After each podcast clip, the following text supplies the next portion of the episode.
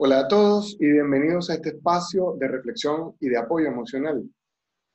Hoy vamos a volver al formato que habíamos empleado hace tres semanas atrás y vamos a tener un invitado muy especial para mí, pues es un gran amigo de hace muchos años, para hablar sobre otro tema muy atingente a la pandemia que estamos viviendo. Y la pregunta que nos queremos hacer, eh, o el planteamiento que nos queremos hacer hoy en esta conversación es cómo decidir nuestra pandemia, cómo conectarnos de manera asertiva y de manera productiva con esta situación que estamos viviendo a nivel mundial. Recuerden que les habla Miguel Frick y esto es Haciendo Alma. Nuestro invitado de hoy es un amigo personal, como lo comenté. Buenos días, Julián, bienvenido. Hola, buenos días. Saludos a ti y a quienes nos escuchan. Julián Martínez es filósofo de la Universidad Central de Venezuela, tiene una maestría en filosofía de la mente de la Universidad Simón Bolívar, además de otra maestría en ética y un doctorado en filosofía de la Universidad Autónoma de Madrid. Es profesor de la Escuela de Filosofía de la Universidad Central y ha sido director de la Escuela de Filosofía en sucesivas oportunidades. Profesor visitante de la Universidad de Warwick en Inglaterra y docente actualmente de la Universidad de las Artes en Ecuador. Y además tiene 30 años trabajando como dramaturgo y teatrero o director de teatro. No sé cómo prefieres que lo diga Julián. Las dos me honran. Perfecto. Bien, Julián, para introducir este tema, que me parece interesante, pensaba en una parábola, en una metáfora, en un cuento budista. Un monje maestro budista va caminando con su discípulo por un paraje lejano y solitario y en algún momento llegan a la orilla de un río donde hay una doncella con un vestido muy hermoso y muy elaborado, imposibilitada de poder pasar porque podía dañar su, su vestido, su atuendo. Estos monjes habían hecho, entre otras cosas, habían hecho votos muy rígidos, muy, muy celosos de castidad, que los obligaban a ni siquiera establecer contacto con mujeres. Sin embargo, el maestro budista le ofrece ayuda a la doncella para, para llevarla del otro lado del, río. Ella acepta y él, sin mediar mayores comentarios, la, la levanta, la carga y la pone en la orilla del otro lado.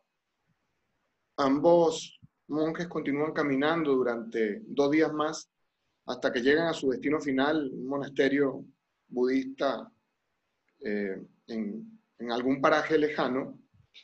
Y el ah, monje más joven, el aprendiz, no aguanta quizás más la inquietud y se dirige a su maestro diciéndole, maestro, ¿por qué a pesar de nuestros votos tan celosos de, de castidad te atreviste a tocar a aquella mujer para ayudarla a pasar el río? Y el maestro le responde, yo dejé a aquella mujer del otro lado del río luego que le ayudé a pasar. Tú todavía la traes contigo. Esta posibilidad hermosa dentro de las muchas posibilidades y lecturas que nos ofrece esta historia que acabo de contarles, no solamente nos muestra una postura ética más rígida o una postura más flexible o una postura que se atreve por el bien mayor a, a echar por tierra algunas creencias, pero que también nos ofrece la posibilidad de tomar decisiones con respecto a lo que nos está presentando la vida en un momento determinado. Nos ofrece la posibilidad de ser asertivos con las situaciones que nos ofrece la vida. ¿Qué podría comentarnos tú, Julián, al respecto de esta historia y al respecto del tema de Decidiendo mi pandemia que vamos a conversar hoy? Bueno, mira, creo que conecta de varias maneras, ¿no? E, esa buena anécdota que dice mucho acerca de muchas cosas. Eh, por un lado, el, pareciera que el maestro le, ofrece al, al, discípulo la posibilidad de volver al aquí y a la hora, ¿no? De no quedarse pegado en el pasado, que siempre es tan importante, porque, por ejemplo, uno podría imaginarse qué pasó durante esos dos días con el discípulo que seguía pensando y pensando en lo que había ocurrido. En lugar de aceptarlo, procesarlo, dejarlo ir, ¿no? La importancia de soltar también aparece aquí. de soltar lo que, lo que es necesario soltar para poder seguir adelante, para poder ver lo nuevo, percibir lo nuevo, eh, enfrentarse a lo nuevo. Y además, como tú bien estabas comentando, me parece que, que aquí surge la, la, la visión de la flexibilidad dentro de los principios éticos, ¿verdad? O sea, priorizar. Yo he hecho unos votos de castidad, pero no puede ser que por esto yo deje de ayudar a esta mujer que necesita cruzar el río. Y ese aprendizaje también es importante, ¿no? La posibilidad de que uno pueda flexibilizar. Aristóteles eh, es como el, uh, uno de, los, de las banderas de la, de la ética situacional, ¿no? A diferencia, por ejemplo, de Kant, que es una ética un poco más rígida, ¿verdad? Una ética deontológica, una ética del deber ser. En Aristóteles hay unos principios, como esto de los monjes, hay unos hábitos morales, pero también comprende que la situación puede exigir eh, flexibilidad y eso es fundamental, porque en la medida en que no podemos ser flexibles, no solo aparece la neurosis, sino que también dejamos de hacer cosas que pudimos haber hecho y que nos estamos prohibiendo eh, por una especie de mandato riguroso innecesario en el fondo, ¿verdad? Porque este monje sigue siendo un monje y sigue, y sigue comprometido con su proceso. Cuando hablamos de, cuando planteamos el tema decidiendo mi pandemia, hay una tentación inmediata de pensar en estas corrientes sin ánimos de hacer ninguna crítica peyorativa, insisto en ello, eh, siempre he insistido en que las posturas son válidas todas, siempre que no sean útiles y siempre que no causen daño a, otros y a mí mismo, pero eh, la posibilidad de caer en la tentación de conectar el título del podcast de hoy, Decidiendo mi pandemia, con una visión eh, romanticista extrema, una visión eh, optimista, extrema, en la cual eh, estamos invitando a piensa lo bueno y se te dará, conéctate con buena vibra y la situación del mundo va a cambiar, que evidentemente no es tan así, sobre todo en una situación tan extrema como la que estamos viviendo. Me pregunto, ¿estamos hablando de eso, Julián? ¿Estamos hablando de un optimismo a, a golpe y porrazo o estamos hablando de otra cosa? Sí, eh, bueno, sin duda, eh, yo creo que el optimismo, Churchill decía algo así como soy optimista porque las otras opciones no me sirven de mucho. Y es verdad, ¿no? O sea, creo que el optimismo asentado es fundamental. Y además es un síntoma de que uno está eh, dispuesto con relación a la vida, ¿no? De que, uno, que, uno, quiere estar ahí con la vida, viviendo, etc. Es un, es un buen síntoma, me parece a mí.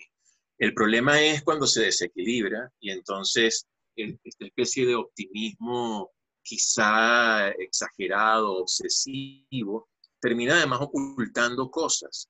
Yo creo que es fundamental al menos intentar, porque muchas veces no es fácil, al menos intentar ubicarnos respecto a dónde estamos y cómo estamos.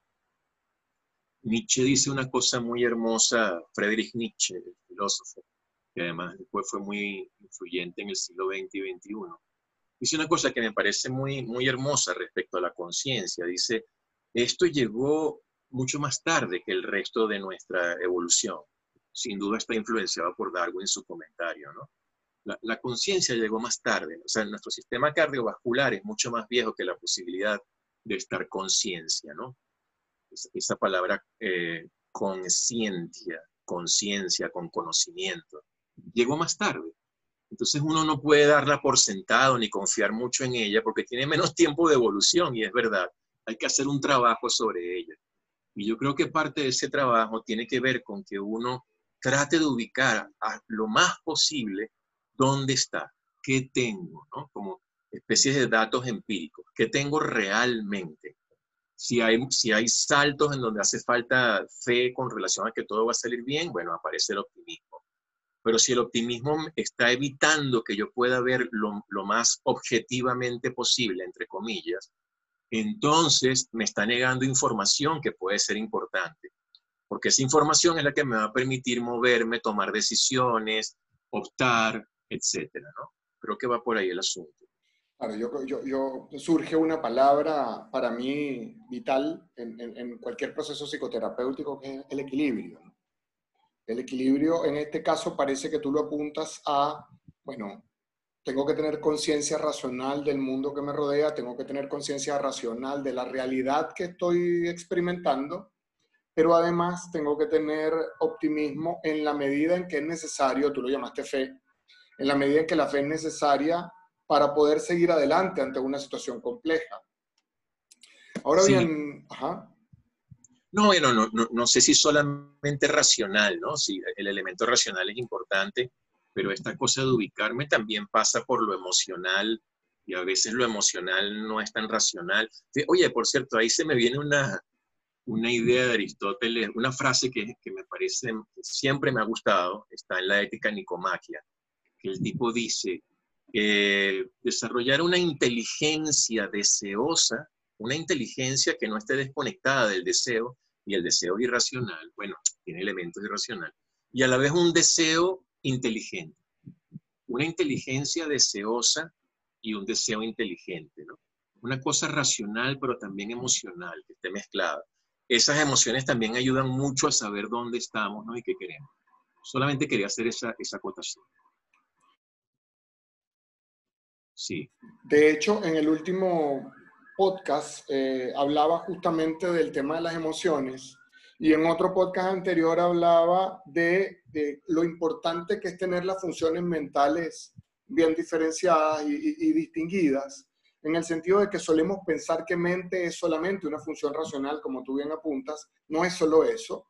Eh, con la mente pensamos, pero también con la mente sentimos sensaciones, sentimos emociones, eh, sentimos, perdón, intuimos, que es una función muy importante, y muy desdeñada, ¿sí? Eh, bueno, porque solemos creer que la intuición está conectada con una cosa esotérica, cuando en realidad también la intuición está conectada con una cantidad de emociones y esta cantidad está conectada con una gran cantidad de aprendizaje que he venido recogiendo. Pero como quiera que sea, también quiero acotar, porque bien lo, lo, lo comentaste, el optimismo desconectado termina convirtiéndose en una neurosis que nos impide ver la realidad. Ahora, el pesimismo absolutamente conectado termina convirtiéndose en una neurosis que nos impide conectarnos con, nuestras necesidades. Por eso, por eso comentaba que el equilibrio es una palabra fundamental aquí. Eh, nosotros en Venezuela tenemos un refrán, no sé, no sé cómo andar ese refrán en otros, en otros países, a Dios rogando y con el mazo dando, que tiene que ver un poco con eh, cómo nos conectamos con nuestra fe y cómo nos conectamos con nuestra realidad. ¿sí? San Agustín tiene una oración maravillosa, una frase maravillosa. Ora como si todo dependiera de Dios. Trabaja como si todo dependiera de ti. ¿Qué nos comentas al respecto, Julián? Me, me gusta, me gusta la idea de trabajar como si todo dependiera de ti. Mira, eh, lo que, lo que ocurre con, mira, el optimismo lo plantean como, el, como que el sujeto optimista es el que ve el, el vaso medio lleno, ¿no? Fíjate que no está diciendo lleno, no dice totalmente lleno, dice medio lleno. Con lo cual, si tenías mucha sed, hará falta llenarlo más, ¿no? Este pareciera un optimista sano. El, el, vaso no está totalmente lleno, ni todo es maravilloso, ni siempre piensa positivo y se te dará, etcétera. Luego además tú agregas una cosa importante, hacer. La importancia de hacer, ¿no? De que no, quede nada más en, unos pensamientos, en unas vibras, etc. Yo tampoco quiero ser muy crítico con lo de las buenas vibras, porque sí pareciera que, que uno puede como conectarse, entrar en sintonía, ¿no? Con, con un flujo de energías que quizá fluyen mejor que otro tipo de pensamiento, ¿verdad? Uno puede, por ejemplo, eh, sin ponerse muy esotérico, eh, plantearse actitudes, ¿verdad? Eh, una vez me acuerdo que me citaron para una reunión en la universidad y no me explicaban por qué, y estaba involucrado el rector y yo me estresé mucho. Y de pronto en la mañana decidí dos cosas. Voy a ir sin miedo y sin concesiones. Y me calmé, no era una cosa nada más racional, ¿cómo se llama? Teórica, sino que también lo sentí fui a mi reunión, dije las cosas sin miedo, sin concesiones. Al no tener miedo, además, uno me, pongo menos hostil, la cosa fluyó muy bien y casi que les agradecí, o les agradecí en el fondo, haber hecho una reunión así que, que, que tenía como ese elemento quizá incluso agresivo, porque me permitió tener esa respuesta, ¿no? Donde uno decide una actitud que entra también dentro de lo que estamos hablando, ¿no? Las decisiones. No es esotérico, es que decide una actitud que tiene otras, que tiene consecuencias distintas, que puede causar un ambiente distinto, que puede generar unas sintonías distintas, una energía distinta. La palabra energía también ha sido muy robada por el pensamiento mágico, esotérico, New Age, pero, pero sin embargo es muy importante para la física, ¿no? Todos somos energía. Y de pronto ciertas actitudes generan energías distintas, pero también eh, conductas concretas que generan consecuencias concretas. Y yo creo que ahí entra un elemento importante. ¿Qué actitud estoy decidiendo? ¿Desde dónde estoy decidiendo enfrentar situaciones? Me conecta profundamente con esta maravillosa frase que para mí es parte de mi cotidianidad, esta maravillosa frase de este filósofo español Ortega y Gasset. Yo soy yo y mis circunstancias, y si no las salvo a ellas, no me salvo yo. Y esta frase maravillosa, la, la mayoría de la gente conoce la primera mitad de la frase, pero eh, no, no profundiza en la segunda mitad esta frase maravillosa implica una responsabilidad personal con respecto a la realidad que construyo. Es decir, hay una parte de la realidad que está ahí inmutable, contra la que no puedo hacer mucho, pero hay una parte de la realidad que forma parte de la decisión que yo tomo en relación con ella. Y esto, indudablemente, esta, esta circunstancia inmutable, pero esta decisión completamente dependiente de mí, que tiene que ver con cómo la confronto, cómo la veo, cómo la siento, cómo me conecto con ella, eh, parece profundísima en términos de, lo que estamos conversando. Te quiero plantear una, una inquietud interesante. ¿Cómo, ¿Cómo vinculamos, por una parte, este tema de la energía o de la vibra o, del, o del pensamiento, de, del conectarme apropiadamente con algo para ser asertivo, por una parte, y de la responsabilidad que tengo como individuo ante las circunstancias que me toca vivir desde el punto de vista filosófico. Sí, mira, tú, me, me parece maravillosa la, la, famosa cita de Ortega y Gasset, ¿no? Eh, fíjate que Fritz Perls también dice, bueno, eh, la, las sociedades que están bien equilibradas entienden, en, en las sociedades que están in, eh, bien equilibradas, los, los sujetos entienden que si la casa del vecino se está incendiando, eso también tiene que ver conmigo. Eso me toca a mí. Decir que eso es un problema de ellos es no entender que yo soy yo y mis circunstancias, que yo soy yo y un contexto social y que ese contexto social también me pertenece y ahí me desenvuelvo y ahí vivo y ahí me desarrollo. Lo cual también nos va a conectar con los demás en un sentido importante, en un sentido de consideración, en un sentido de, de, de filiación, en un sentido de, de, bueno, de ahí vendrá la cosa esta de la hermandad, etcétera, pero entendida desde esa perspectiva, desde la perspectiva en la que filosóficamente, ¿verdad? Es un clásico esto de decir que, que de un, en un cierto sentido yo soy el otro, ¿verdad? Eh, el Merleau-Ponty, un, un filósofo, un fenomenólogo francés que a mí me interesa mucho, dice eso, que el primer encuentro con lo social es el cuerpo. No, no es unas reglas, no son unas normas, no, no es una avenida. El primer encuentro con, la, con lo social, con la sociedad humana, es el cuerpo.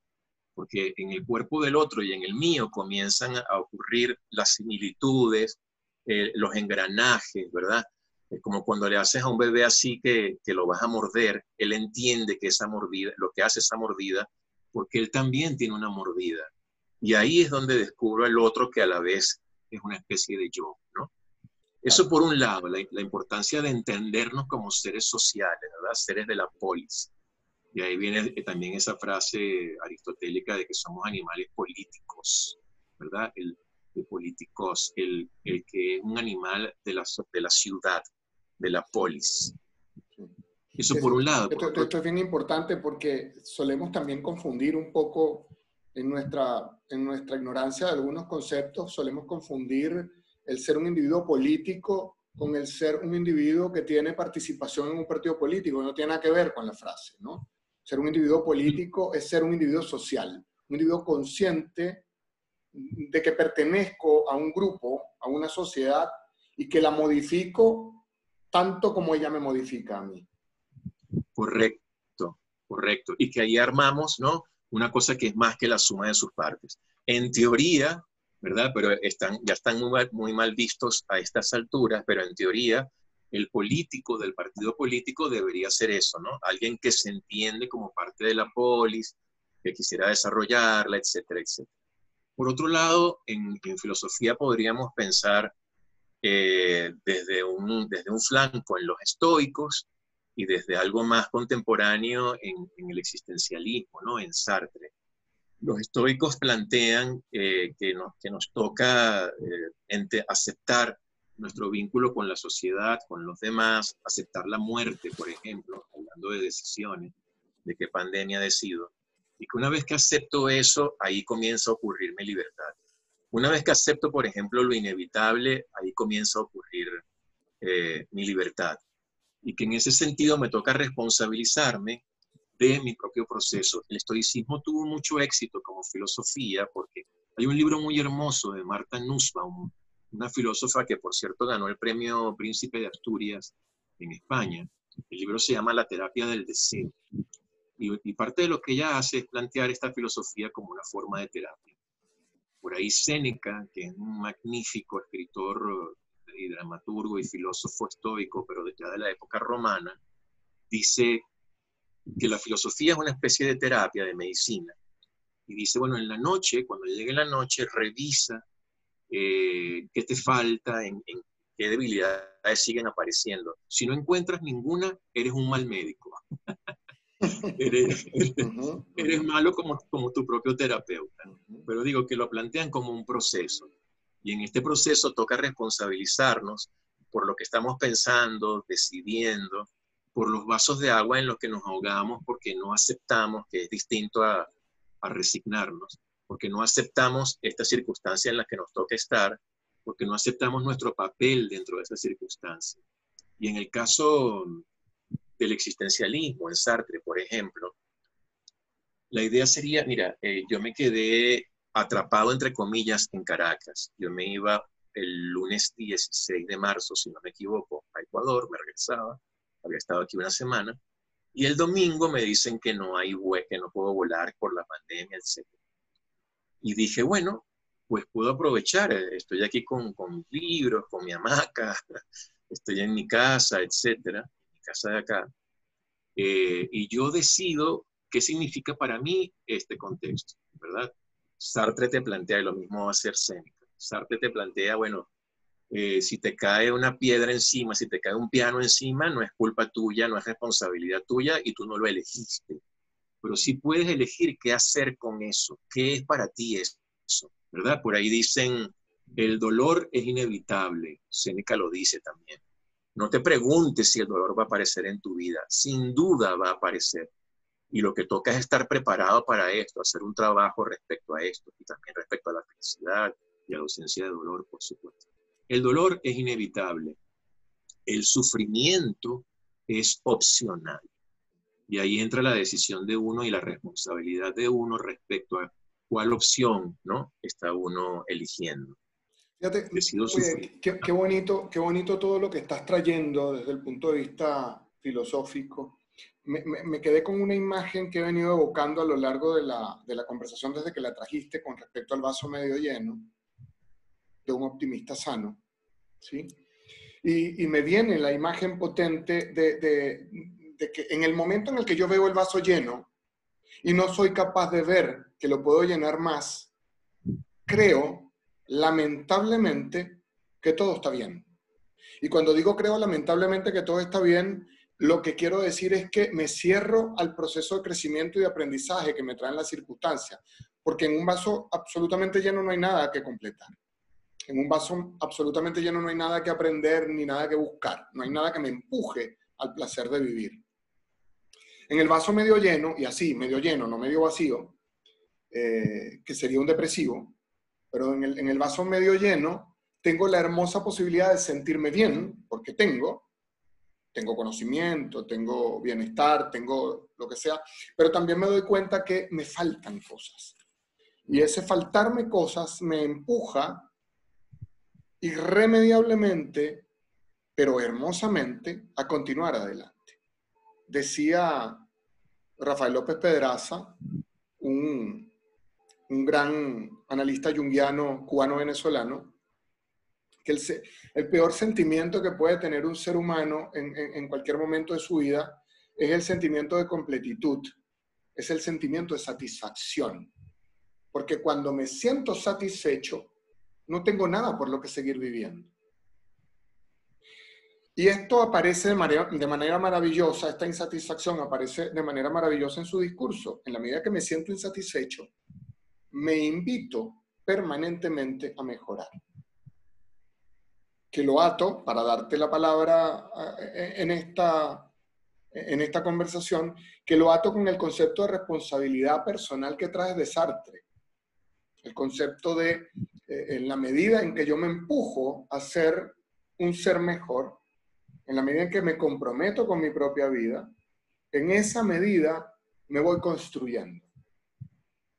Sí, me, encanta lo que dice, que, bueno el, e, esta, el fluir de las conversaciones, ¿no? Con razón Sócrates no escribía, porque rescataba era el encanto, el fluir y, la, y las sorpresas de la, de, la, de la conversación. Fíjate eso que tú traes, lo, que, todo, todo lo que le hemos sacado al vasito medio lleno, ¿no? Así es. Y eso que, eso que dices me, me gusta muchísimo. Incluso agregaría no solamente lo que me falta, porque pareciera que la falta, digo, se me ocurre a mí, ¿no? Que pareciera que la falta sigue teniendo algo como de, de una carencia, que está bien, que está bien, pero, pero quizá agregar la bendita falta, un poco lo que tú decías, ¿no? Afortunadamente, porque también eso me permite que aparezca lo nuevo, ¿verdad? Es como aquel, aquel maestro que le llena la taza de té a alguien que viene a hablar con él, a, a pedirle, a pedirle pues que le enseñe, etcétera y la, y la taza empieza a rebosarse.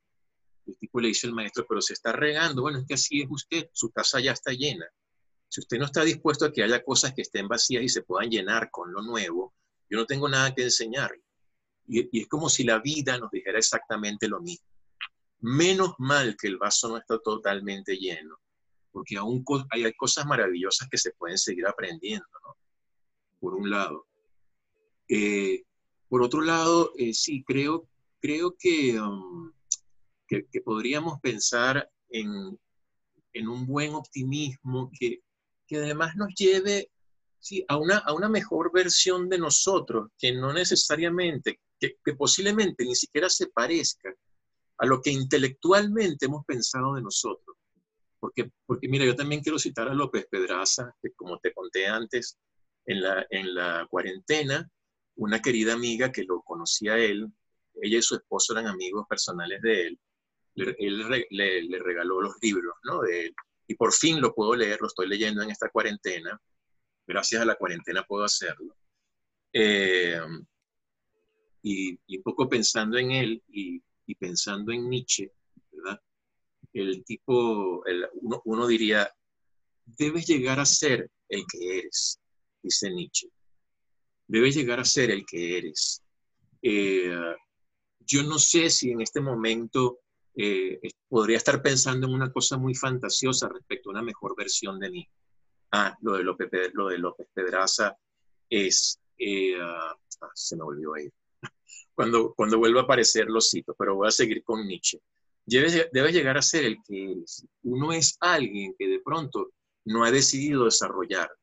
Ah, lo de López Pedraza es, todo lo que digas desde el yo acerca del alma no es el alma.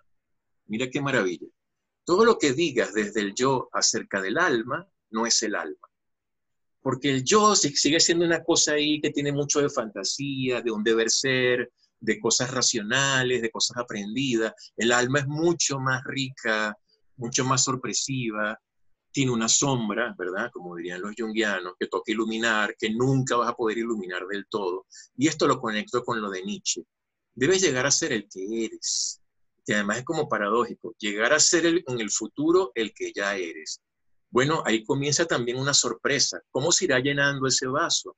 ¿Quién, quién soy ese? ¿Quién, quién soy realmente? ¿no? ¿Cómo, ¿Cómo soy realmente? ¿Cómo hago para llegar a ser ese que soy realmente? Y que de pronto no se parezca a una construcción que hago desde el yo, o no se parezca del todo, pero sí sea algo que me haga sentir, ¿no? Un poco más pleno, un poco más conectado con lo que realmente conecta con mi naturaleza, etc. Traes un concepto maravilloso que no puedo pasar por alto, porque además mi proyecto, mi proyecto psicoterapéutico lleva por nombre Haciendo Alma. Entonces traes el concepto maravilloso de alma, ¿sí? Como, como una entidad maravillosa que trasciende al yo, ¿sí? Eh, y quisiera traer la metáfora de lo que significa alma en griego. Para los griegos no había ninguna distinción entre, entre mente o alma, era una y la misma cosa. Pero además, eh, la palabra griega que traduce alma, que psique, o psique, como hoy en día la conocemos en la psicología moderna, también tiene otra traducción espectacularmente hermosa, que es mariposa. Y a mí me encanta pensar en el alma o en la mente o en lo que sea que nos moviliza más allá de nuestro cuerpo físico, como esta mariposa que aletea erráticamente y que uno no puede predecir el siguiente momento en el cual va a estar, pero además, cuando crees que la tocaste y que finalmente la, sostuviste, se te vuelve polvo, se te esfuma en las manos. Esa metáfora potente de la que hablo en el, primer podcast de esta serie, eh, me parece maravillosa porque lo que implica es que nosotros somos unos seres de infinitas posibilidades, que nuestra mente o nuestra alma, no importa cómo la quieran llamar, eh, es una, un pozo de infinitas posibilidades y allí es que quisiera poner la lupa en el vaso medio lleno. De nuevo surge la figura del vaso medio lleno.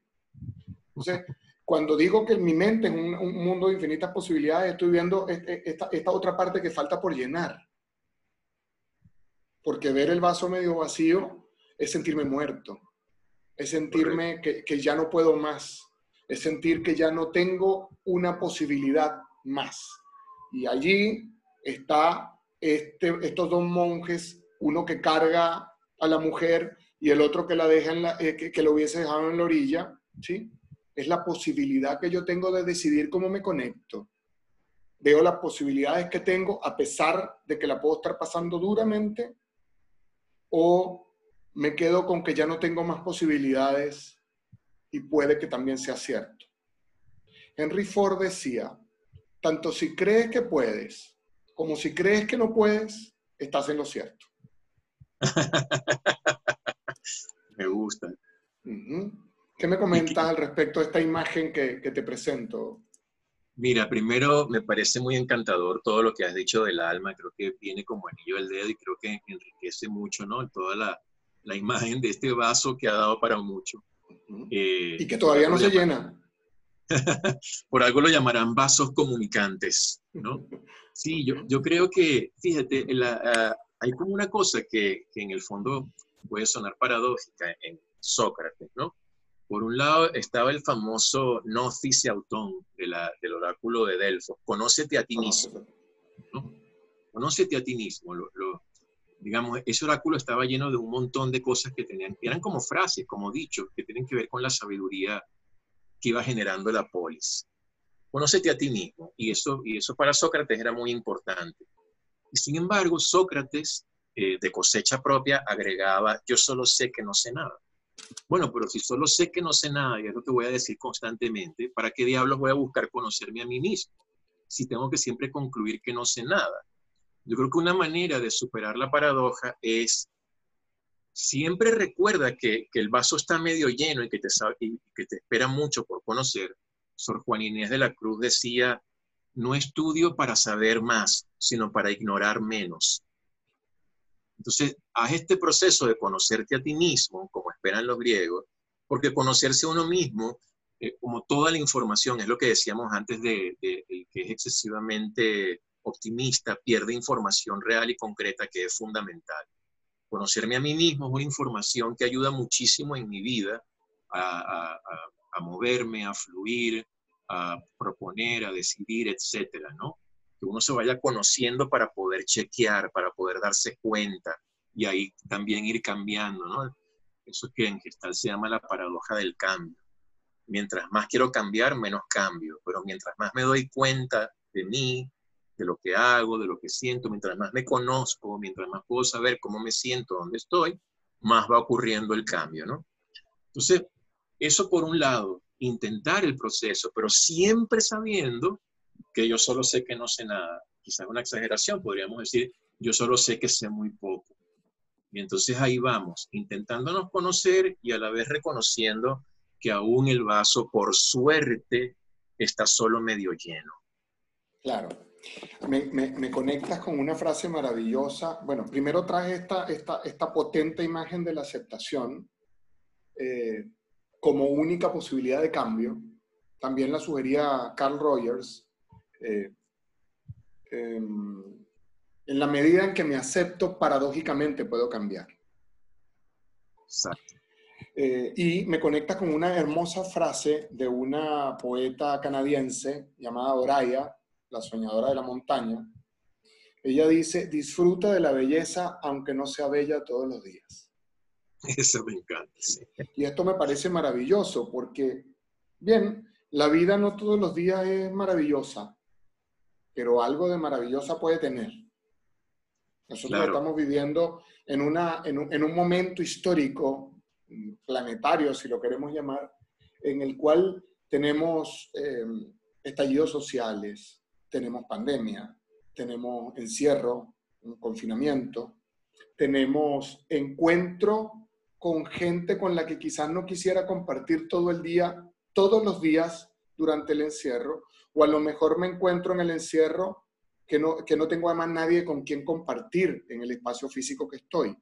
Como quiera que sea, esta, esta pandemia y esta cosa que estamos viviendo en el mundo nos tiene completamente tomados.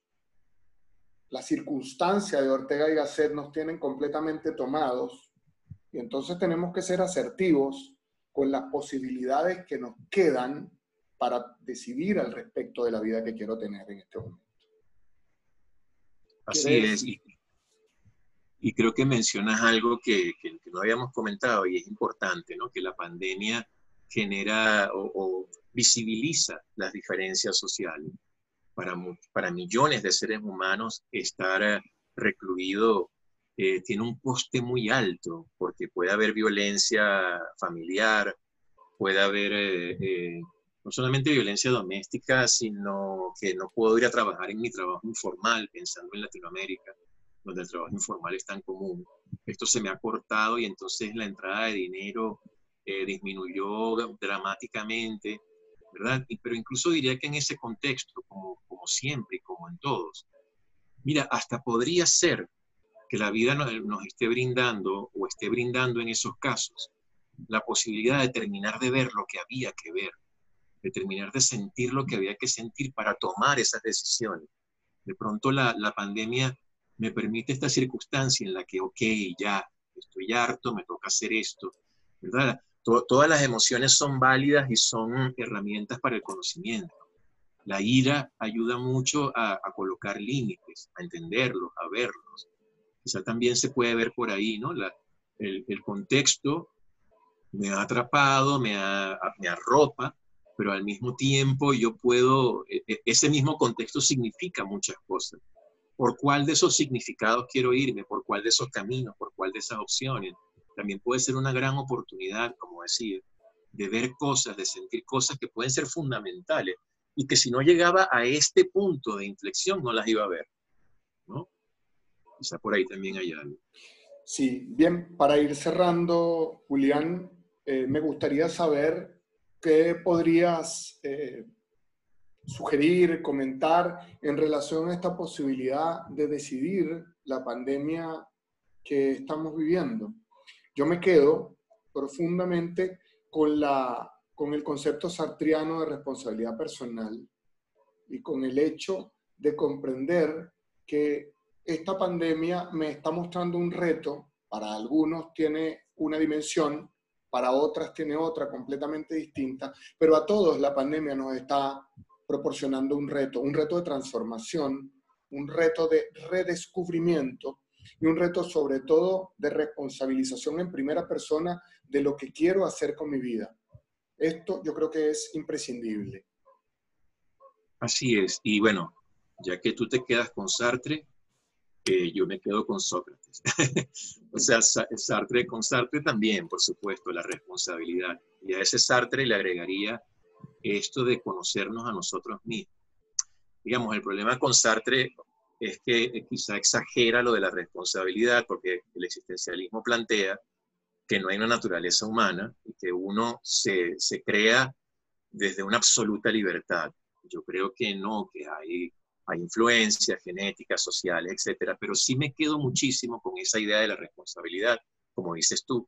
También me quedo con eso, con que uno se haga responsable, porque, porque es lo que nos queda. No, no, no se vale poner pretextos. Cuando es que mi papá, es que la sociedad, me toca hacerme responsable. Y esa responsabilidad va a implicar también conocerme a mí mismo, siempre sabiendo que el proceso nunca termina y afrontando algo que no nos es muy natural, que es la introspección, que, es pensar acerca de eso. Mira, siempre he creído que además esto tiene consecuencias concretas. Esto no es palabrería neo-hippie. Imagínate una sociedad que esté en el proceso de conocerse, de, intentar saber hasta dónde se pueda, dónde estoy parado, lo cual todo esto va generando un pensamiento crítico. No tendríamos los políticos que tenemos, no tendríamos los problemas concretos que tenemos, que, que han venido del populismo, por ejemplo, que no podría ocurrir si yo estoy en ese proceso de crecimiento, de ver, de aprender, de conocerme, etc. De manera que la pandemia puede ser una oportunidad para desarrollar algo que como sociedad nos hace falta. Totalmente. Bien, Julián, muchísimas gracias por esta conversación maravillosa que hemos tenido el día de hoy. Eh, la verdad es que en tiempos de cuarentena, en tiempos de confinamiento y en tiempos de pandemia, es necesario detenerse. La vida nos está obligando a detenernos, a pensar y a repensar lo que estamos haciendo con nuestra existencia. Recuerden que les habló Miguel Frick y me encuentran en las redes como Haciendo Alma.